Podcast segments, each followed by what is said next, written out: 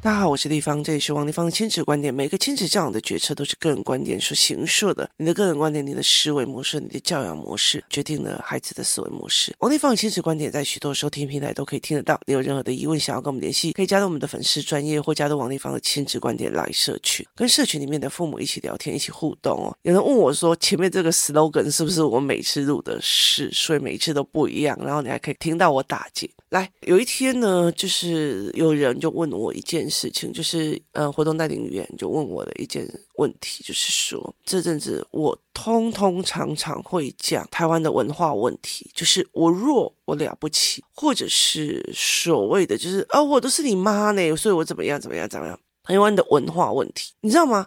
讲教养是讲枝节末节，你要同理他，你要干嘛？那是讲枝节末节。可是你挑到文化了，就是例如说我们在等靠要，很多小孩或大人就一副那种等靠要的一个样貌，他就是一个要等要靠要用的样貌。那这个人他就问我说：“为什么我一定要去扒文化的根？”就是。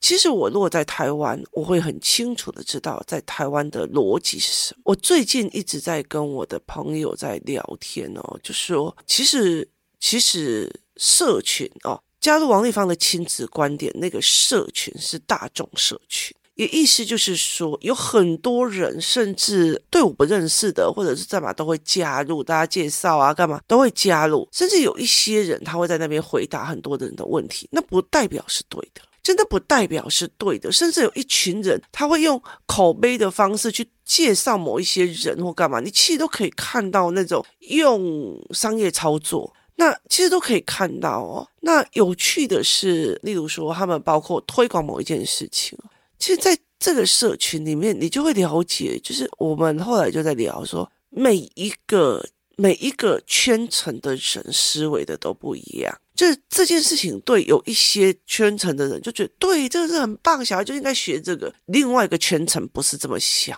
就是另外一个圈层不是这么想，而且还会笑。对你们这一群人最好是这种思维，我们才赚得到你们的钱，我们才可以一直碾压你们。所以每一个圈层的概念是不一样，而且其实对我们来讲，我们觉得哇，为什么资讯差会落后成这个样子？就是资讯差会落后成这个样子哦，包括做课课程啊或干嘛，所以其实后来像活动带领员、活动带领员这一个大群组，这个群组他们在问的问题，我用的方法就是不一样。你自己想看看，他们是为了想学东西而付钱的这一批人，所以他们在思维的层次跟角度，我就完全不一样，那就会让我觉得诶蛮有趣的这样子哦。那活动带领员就来问我这个问题，说我为什么要去讲文化这一块？因为你在台湾哦，你就觉得对啊，啊，他就比较懦啊，他就小孩啊，你为什么不同理他？你会觉得我弱我大这种已经深入到你的骨髓了。那我为什么要去扒文化的根？文化这种东西是，例如说我去研究中国人的文化底蕴，然后我再去研究美国的文化属性，然后我再去研究泰国。其实我。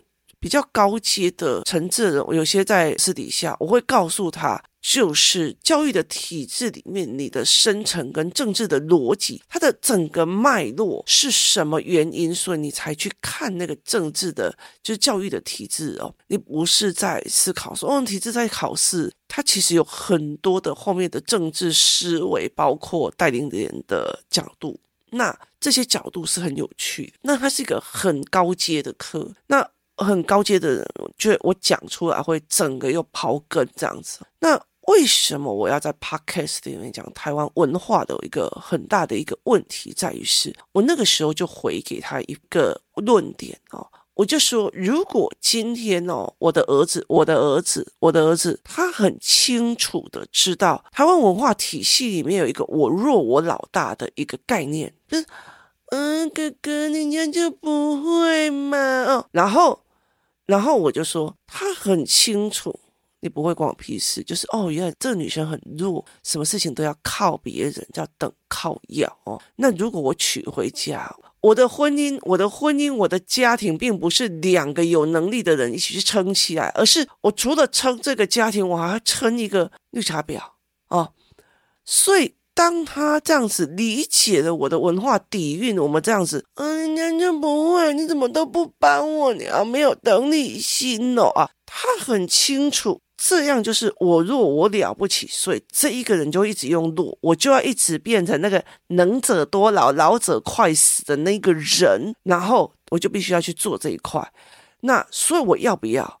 第二件事情，这个人没有往上的能力，就这个女人没有往上的能力。现在她还肤白貌美，久了之后我可以忍受吗？她没有往上的能力，她变成了一个老公主哦，我可以接受吗？好，第三件事情就是等靠要，那我要给他靠多久？好，所以当你的孩子、你的儿子，他很清楚的可以了解台湾文化里面的等靠要跟我弱我了不起。的这个面向的时候，他在去评判别人的时候，在看别人的时候，哦，我懂了，好，离他远一点，他会激起他想要保护弱者的男人英雄魂去保护绿茶婊吗？不会，甚至他并不会有那种所谓的道德压力感。道德压力感，我曾经在一个老师那边，我。满满的很痛苦的一段时间，你们如果去找那个时段的时候的 podcast，我真的有一种满满的痛苦感。那个痛苦感在在于是说，那个老师一直在跟我讲，那、啊、人家那个谁谁谁就不会啊，你为什么不帮他？你你怎么这么没有义气？你怎么？我就现在想说，他弱是他的事，我不能帮他养小孩养一辈子，就是你不可以让我。照顾你的孩子一天，结果你把他拖累五天，然后小孩的问题还要全部都把他靠在我身上，我还要处理你小孩的问题，还要处理这个妈妈的心情问题，跟我那人软弱受伤的地方跟我讲话好凶，我还要处理这个问题，我欠你的哦。所以说穿的就是你用等靠要加上我若我老大在 PUA 我嘛。所以，我当我自己知道我自己落入陷阱的时候，我就会自己掐，我就觉得我跟你划分关系。可是台湾就会让你觉得，对我怎么这么没有爱心？喂，我怎么这么没有义气？你了解那意思吧？他道德绑架。所以我后来就觉得这不是一个进步。就是如果台湾长期在我弱我老大的这件事情，对孩子来讲并不是一个进步。为什么？因为他觉得我弱，我就可以得到优势了。所以对孩子来讲，他绝对会弱到底；那对妈妈来讲，他绝对会不成长到底。然后呢，对这些有能力的人，他又会被所谓的道德观压到死。那对我这件事情是不是我错？因为大家都觉得我应该要帮他，那你何必呢？你就是你为什么要做这件事情？我们难道并不是想要我们的下一代？人间清醒、清安自在嘛，就是我不管你读什么学校，你读什么样的课程，你做了什么事情，你最重要的是你清安自在。哎，那个人就是我弱我老大，绿茶啦，吼，那不要啦。这这个女生没有什么思考，她只会在你面前卖弄。好，这一件事情就好了。就是我就说我这一件事情就好了，这样子哦，那我就会再再讲这一件事，所以我要不要让下一代知道，我们这一代背负了多少？哦，你就是不孝，你就是怎样？可是你很清楚的一件事情是，你你如果看懂的时候，就会觉得不会啊，这个妈妈在 PUA 小孩啊，她明明自己是没有道理的。那后来我就在跟这个人在聊说，我说你知道中国有一个断亲潮吗？断亲潮就是最近有一个断亲潮，断亲潮就是我断掉所有的亲戚朋友，尤其是亲戚，为什么？因为他们在 PUA 你嘛，他们在给你压力嘛。啊，你是姐姐呢，怎么可以不照顾弟弟啊？你是小，你怎么为什么不要找？你了解一般，他用了很多的伦理道德或干嘛？啊，你的妈妈怎么那么可怜，那么辛辛苦苦养你长大，你为什么要怎样怎样？他用这种 PUA 的状况哦。那我就在讲一件事情，今天如果。我王丽芳，王丽芳在婚姻上不开心。我王丽芳在婚姻上不开心。A 跟 B，然后例如 B 在婚姻上也不开心了。我敢什么都没有，我就走。然后我另外起一个炉灶，把自己弄起来，我就离婚。然后我就走。然后甚至我什么都没有，我也有办法把它弄起来。跟一个他走不了，哪一个人才是内心强大？是那个走得了、断得了所有不正常关系、断得了所有痛苦的那一个人，是内心强大的。你不可能一边教自己的孩子要内心强大，但是又要用愧疚感、道德观或者是孝顺观去 PUA 他，还希望他可以在这件事情上产生内疚。就是他可以被别人用情感勒索，是因为你给过他情感勒索、舆论压力，所以后来我就会跟很多人来讲说，内心强大的人，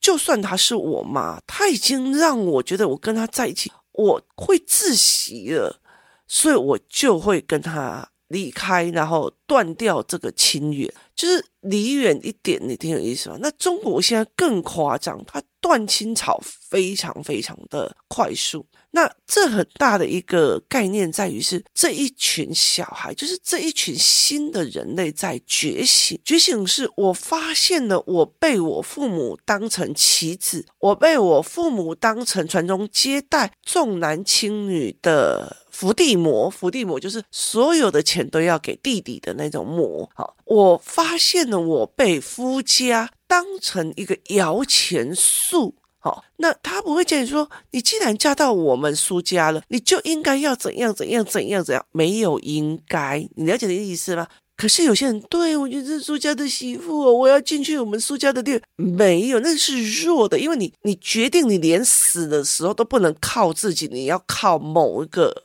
行猪白呀这样。这就是一个让我觉得非常非常有趣，就是很多的人希望自己的孩子独立思考，然后独立，然后内心强大，但是他又必须要让你拿捏他的情绪，他的愧疚感，然后默默的把他所赚的钱都给你这个妈，所以都不愿意了。所以后来其实我觉得在想一件事情哦，就是。是多么没有底蕴哦！就是说内心要强大，就很多的他们那边台湾或者是中国，他们那边有两边的时候，我今天我不要有小孩，那我以后就存一笔钱去养老院去怎样怎样。他往后说，因为他内心强大去做，我今天养你，就是你要以后要养我，就是你还是要靠一个人哦。今天不管我的小孩要不要养我，我还是要为我的老年的思维去做思考。那后来我就其实，在跟我的孩子在聊，或者是跟他们在聊。我说，你不能一直把自己锁在台湾的认知跟文化体系里面，因为我很清楚的知道说，在。这样子的文化体系，如果再继续恶化下去的话，或者再用下去的话，你的孩子一边接受了所有新的知识，他在网络上接受所有的新的知识，可是你要用传统的价值去 PUA 他。我常常会讲说，李玟最让我觉得心疼的一件事情，就是他活得像一个美国人的开朗自在，可是他的内心却是中国人的那种，是不是我造成你麻烦了？是不是这样？她她她是一个很中国人的，要贤妻良母，然后为了她老公，然后要付出所有，她去养她老公，把她养成一种所谓的名门跟豪门。就是你的表面开朗是欧美的样貌，可是你的内心是传统到不行的，被整个社会文化的体运所绑架的人。那他在那个所谓的选秀节目。他最重为一边又是他有欧美的那种正义的性格，一边又是在这种个大文化架构里面要配合别人，然后完成资本家长辈要求你事情的这一件事情，要不然我就处罚你的这个心态，就是我制作单位要你怎么做，然后分数给谁就要给谁，就是家父长制的一个呃所谓的。媒体文化一个文化形成的一个概念，所以他在两个里面他会非常非常的痛苦。那其实我觉得早晚我们都要把这些文化的事情讲出来，就是政治文化或干嘛哦。其实更高阶的还有其他的哦，但是我没有办法在 podcast 里面讲哦，因为圈层会不一样。那所以我就会跟他们在聊这一件事情，就是你要了解一件事情。欧美的教育文化最重要是你去了解他思维的过程，而并不是去了解他的开放与自由。然后，然后他的外表开放自由，内心又是中国传统的所谓的伦理道德孝顺绑架，或者是家父长制的是我这个。老板叫你要做什么，你就要做什么。那不配合，我就玩死你。他没有办法过这两个的关卡在思维。那我们会希望我们的下一代人间清醒、清安自在。你要了解一件事情：如果是我儿子，我今天常常会在讲一件事情。如果是我儿子，以台湾来讲，哦，台湾有很多的所谓的很顶级的酒家，他的那个小姐的状况是。高材生，然后甚至是蛮美的高材生。那他谢尽情了，白天的时候他就可能是呃学校里面的一个同学。他如果用酒店的那一招的来去对付一个就是跟他是同学的一个男生，就是没有去过酒驾的男，没晕过船的啊，就是老灰要讲没有晕过船的这群人，那他是不是就完全没有办法招架？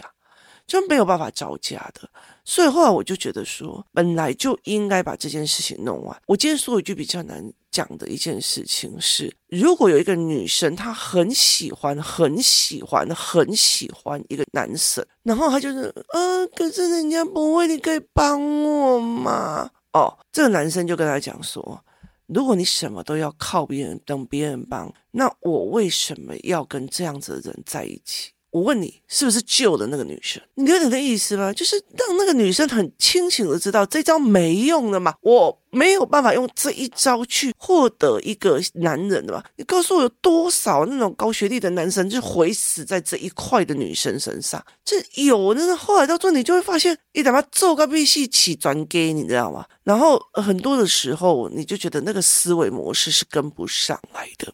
所以这就是一个非常非常有趣的一个思维模式哦。所以后来我就会再讲一件事情是，我也可以在讲说很多的所谓的亲子教养，你可以想到小孩就是要怎样啊，就是在同理要干嘛干嘛。可是当你其实要了解一件事情。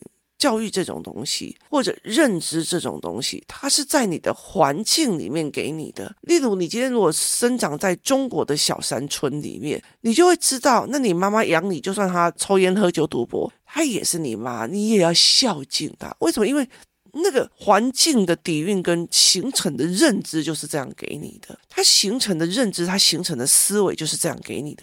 所以你一辈子摆脱不了那种思维的枷锁。所以我常常在讲一件事情哦，就是我在跟一个妈妈在讲一件事，哦，你明明就只是在讲说这个小孩遇到什么问题，我们要怎么解决。嗯，丽芳在说我不会教小孩，然后就开始丽芳刚刚没有跟我打招呼，一定是我就觉得拜托好不好，不要在我面前演这种东西。我觉得对我来讲，你没有想要面对，那么你没有想要面对，我也不想要面对你的小孩。以前我会心疼小孩，现在我会觉得说，算了，我没有那个力气，我本人身体不好，不要这样子超我。那所以，我就会开始觉得，那你自己妈妈都不想要出力去扶着那个孩子，你不能吊着那个孩子拉下我。对我来讲是很重要的一件事情，这是一个共好的东西。我也希望那个孩子看到他自己的父母往前哦。所以，其实，在活动带领员的团，其实社群里面或干嘛的时候，我为什么会每次他们用出来的一个议题，我就会就会很认真的把所有的思维逻辑，包括包括各种的。环境要素、政治要素，让他们完全的理解，而不是说，哎，人就是要孝顺呐、啊。那我觉得，好，孝顺这一个东西，是不是政府单位对养老政策的不作为而去做出的另一个作为？这也是一个思考点的一个角色哦。所以，其实我后来会觉得说，让孩子去人间清醒的时候，他就更能理解这件事情了。那他。了解的一件事，就是说，哦，我好像我在这个群体里面，我在这个方案里面，我们大家一起在推，例如好了，X Spice，就是我一起要推进去外太空。好，我是一个专业人士，我要进去，就是这个研究单位，你了解意思吗？如果有个女生，啊，你看她不会，你可以教我吗？我告诉你，你确定她在这个团体可以吗？不会。可是有多少人用这种方式去钓到他所谓的新规矩？所以其实，在我的一个概念里面，我觉得这是一个非常非常有趣的一件事情。甚至有些男生他会觉得说，对，我我在公司被骂了，被怎么样？可是有一个女生这么需要我，这么崇拜我，就觉得我觉得我好有力量哦。你看，你可以撑多久？就是。他一刚开始会给你一些满足，但你有一天，就你你一边在公司这边耗能量的时候，你还要回家去耗一个什么都不会做的一个能量。我我记得看过我一个长辈哦，他其实是在做劳力工作，然后他的老婆，我真的觉得蛮神的，就是他的老婆也没有工作，然后他负责在家里看两个女儿这样子哦，你知道吗？他让我觉得好神哦，因为。嗯，人家就不会煮饭，我就不会啊。然后，所以这个老公必须要劳力工作完之后，甚至中午休息时间要回去煮饭给他老婆吃。然后他连煮水都不会，就是他连煮水都不会，电热瓶他不会用。所以后来到最后，她老公要一直帮她煮水造气啊。后来才要去买开眼机给他，就是他什么都跟你讲不会，呃，你就就不会，公公好厉害哟，你的意思吗？就是我弱，我了不起，你怎么可以这样？你比较厉害，你为什么不帮忙？又 PUA 他。那这个长辈，我跟他比较了解他的状况的时候，他已经五十几岁了，两个女儿也一模一样，就跟妈妈一模一样，然后家里乱七八糟。啊，人家都不会，公公帮人家收哦。你可以看到吗？我一个十五岁的女孩看到一个五十岁的在那边，公公你为什么不帮忙？然后家里乱七八糟。那可是这个长辈怎么说？啊，以以前就觉得他这样蛮可爱，现在后来就觉得哦，家里就甜美。后来就觉得自己很累，他就说我后来就觉得我自己好累哦。可是问题是，都有小孩生了，然后小孩也这样，那我能怎么办？那时候真的让我觉得夸张到一个极点，就是就是我们这台语讲的，你好卡好秋，然后你什么东西都有，就是他连就是家里的垃圾也不会倒，家里饭也不会煮，水也不会煮，扫把也不会拿。公公，你比较厉害，你好棒棒！哦，我那时候真的觉得说，那你真的是你要让他靠到几年几月？我说。婚姻是互相扶持的，那这样子的话怎么办？那个时候其实我是陪长辈一起过去，那里面就有很多人在劝这个人，可是他没办法，就是有时候一个选择就代表你一辈子的命运了。所以我其实后来在跟很多人在聊一件事情啊，对，我在我在讲文化，我在讲文化的底蕴。那这一群孩子要不要看懂？他要不要去思考？